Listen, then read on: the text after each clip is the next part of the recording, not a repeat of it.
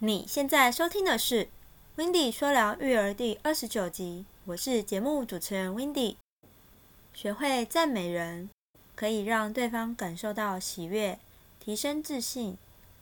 只要有人的地方，就要发自内心的学会欣赏对方的美，同时说出真诚的赞美言语。你会发现，这个美好的力量会围绕在你的四周。在教育孩子的爸妈。请多赞美孩子，多看孩子的好。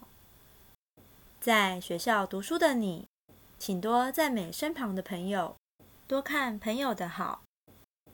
在上班工作的你，请多赞美身旁的同事，多看同事的好。在家照顾爷爷奶奶或长辈的你，请多鼓励，多赞美。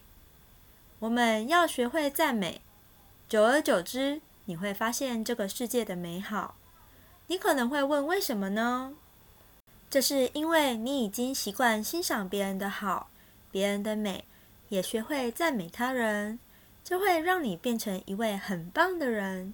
但也有人会问：那刚开始要如何学习欣赏、赞美他人呢？欣赏就是训练观察力，可多看，多找出他人的优点。这就是欣赏，赞美就是训练语言表达能力，多说说他人的好优点有哪些，这就是赞美。但要注意的是，赞美要发自内心，不可太过浮夸、拍马屁，这一听就会觉得很假，这就不能称为赞美了。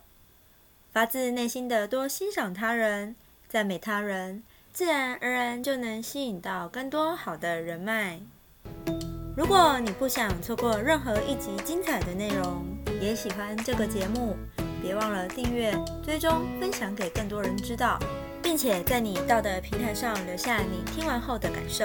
你的鼓励与建议都是这个节目的动力来源。说到这边，如果你还没有离开，我真的真的非常感动，也真的非常开心。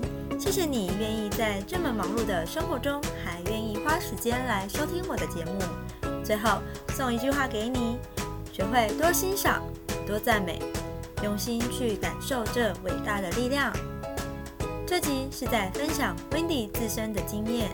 想知道更多，请记得锁定每周日晚上九点 Wendy 说聊育儿的音频节目哦。那我们下次再见喽！拜拜